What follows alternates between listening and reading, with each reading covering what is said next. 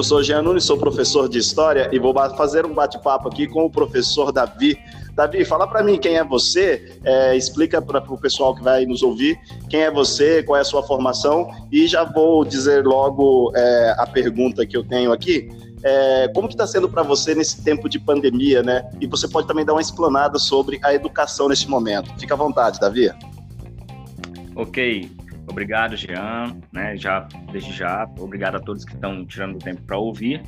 Sou, como o professor já colocou, o professor Jean colocou, sou o professor David Lima. Atualmente eu trabalho né, para a Secretaria de Estado de Educação do Mato Grosso, né? Eu sou é, originalmente eu sou paraense, né, vindo do Pará para o Mato Grosso aí devido à questão do concurso para trabalhar. Trabalho em uma escola pública estadual e leciono geografia, certo? É, esse momento aí atípico para todos tem sido um grande desafio, né? É, principalmente no sentido do, da limitação né? de, de, de, certas situações ao qual a gente já estava acostumada com, que era o sair, o ir, o vir, né? A aceleração aí do, do, do nosso cotidiano e a gente se tem um momento aí que é preciso você parar, você ficar em casa, você temer, né? O inimigo que você não vê. Em alguns momentos você temer até você mesmo. Será se eu, né, estou contagiado? Será se eu fui positivado? Será como é que vai ser o futuro? Que futuro é esse? Como vai ser depois desse momento é, que a gente está vivendo? Então, assim, a, essa quarentena, ela tem sido um momento também da gente se voltar para projetos pessoais e pensar assim, como será, né? Após isso, qual projeto eu tenho para desenvolver, como é que eu posso desenvolver ele da melhor forma. E às vezes pensar no outro, né? Eu enfrento de uma forma, eu tenho minha casa, eu tenho minhas condições, mas como é que o outro está enfrentando esse momento aí que é bem difícil para todos, né? Como eu sou efetivo para o estado, eu acabo tendo mais oportunidade de ficar em casa, né? Eu esse momento que a gente está parado, nós, parcialmente parado, nós vamos repular na frente, mas tem muitas pessoas que precisam sair para trabalhar, né? E às vezes a gente pensa como é que estão essas pessoas. É um momento bem delicado. Em relação à educação, um, eu venho acompanhando aí vários estados. Neste momento eu eu ocupo a função de coordenador da escola que eu trabalho. E o que eu percebo assim, uh, o estado ele vem oferecendo material, né, para os alunos estudarem. As escolas estão, na medida do possível, disponibilizando esse material. Alguns estão buscando online, só que é um, uma forma que não alcança a todos. Então, um grande desafio da educação vai ser repensar como ela vai retomar seus trabalhos após essa, essa esse período de quarentena, a dar um, após né, conter melhor esse vírus. Então, é um grande desafio. Muitos estados estão tentando trabalhar online, mas a gente sabe que nem todos são alcançados pelo, pelos meios técnicos online, né? Porque a gente tem Ô, Davi, 40%. Oi.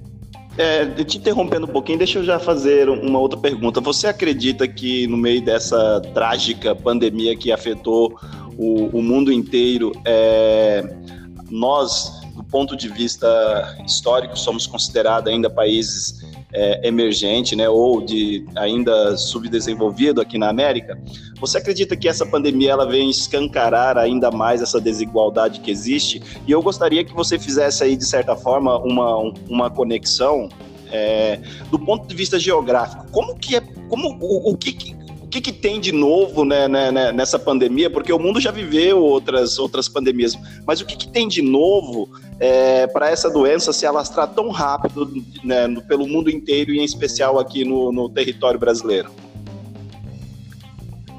Caramba! Vamos lá, então. É, algum tempo a gente já percebe a fragilidade do, do Brasil enquanto política internacional, economia internacional, né? Desde que ele tomou aí uma rápida um, um rápido segmento, né, e uma tentativa fortemente de instalar aquilo que eu vou chamar de neoliberalismo, né? Então a gente percebe que esse termo subdesenvolvido que muitos não gostam mais de usar, né, trazendo uma ideia pejorativa do sub, mas eu vou colocar emergente. O, Brasil, enquanto emergente, e mesmo antes da pandemia, ele já vinha sofrendo impactos, né? já vinha sofrendo isolamentos econômicos, isolamentos comerciais, não porque não tem a capacidade, mas porque a administração, né, o governo, é, é, aí vou colocar desde 2016 talvez, 17, ele já começa a enfraquecer, né, as ações que poderiam fortificar o país. Então eu vejo que, que economicamente é, é, o nosso país ele pode ser considerado emergente, ele é um país estagnado. Estava né? em um processo né, aí emergindo para uma economia forte, deu uma segurada, porque as políticas internas colaboraram e as políticas externas mais ainda. Então, a gente hoje, se a gente já tinha uma ideia de ser um país, querendo ou não, para a exportação de matéria-prima, né, com grande característica, hoje a gente está bem mais nessa, nessa, nessa linha de exportar. E tendo uma exportação que é taxada pelo poderio lá fora, pelo comercial internacional. Então, pensa só, os países que compram, em alguns casos, estabelecem quanto pagam.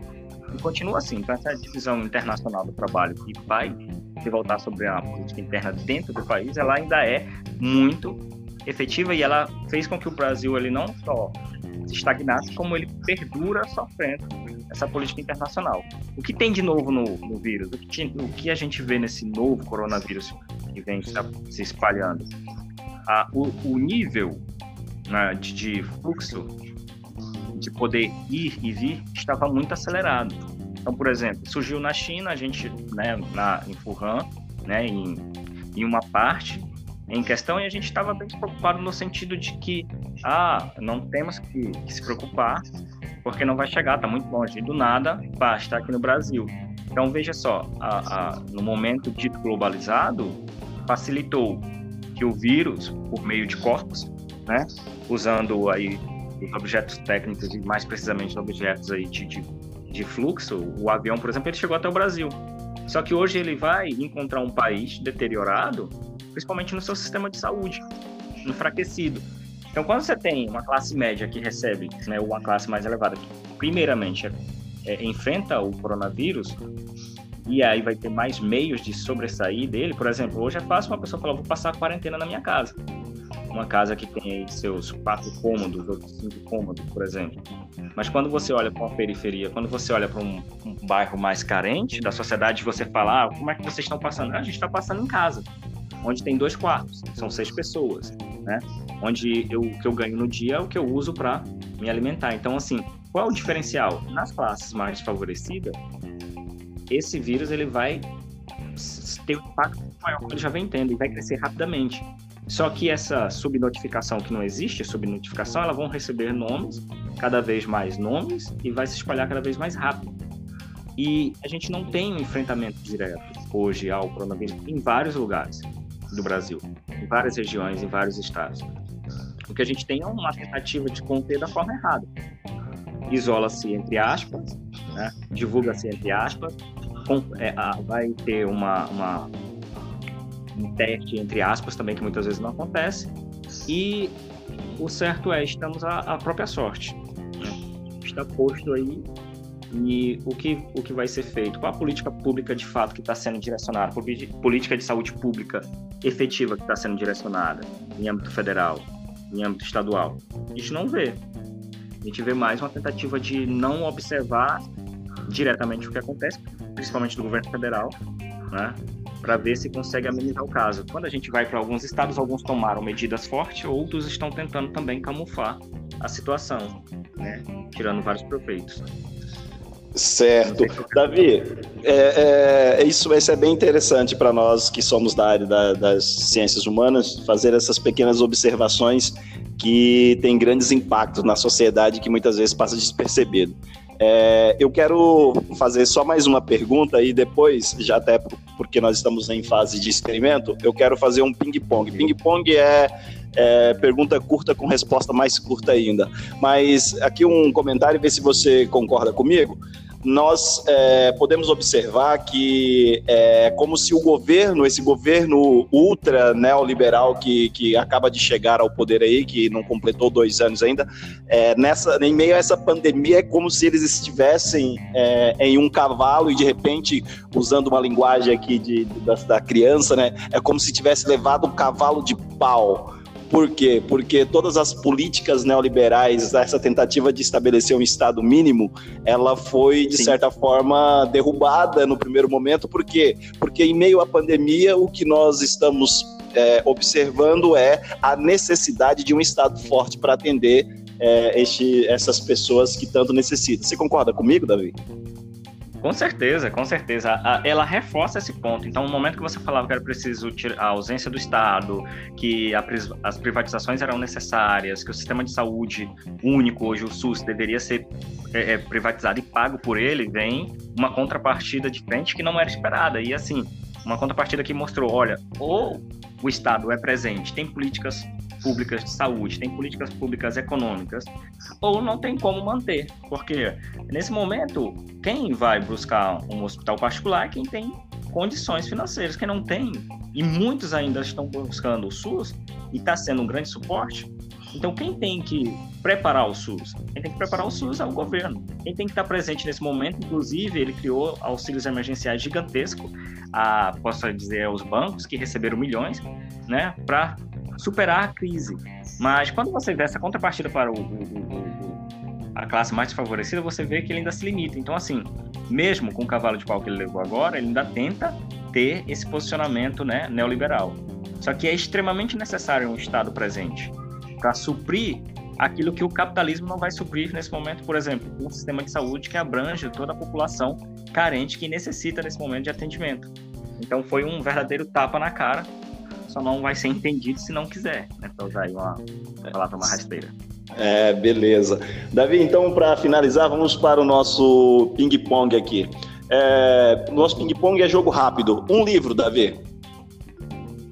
Por uma outra globalização de Milton Santos. É, uma música. Agora você me pegou, que eu sou ruim de música. Ruim de Legião música? Urbana, Faroeste Caboclo. Opa, Faroeste Caboclo. Inclusive é filme, galera.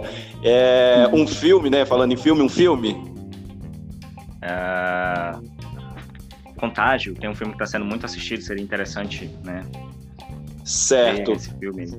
Certo. E, e para fechar, então, o nosso programa de hoje, é, eu gostaria que você, se você pudesse ser ouvido por todos, né? É, qual a frase de efeito que você deixaria para a galera neste momento?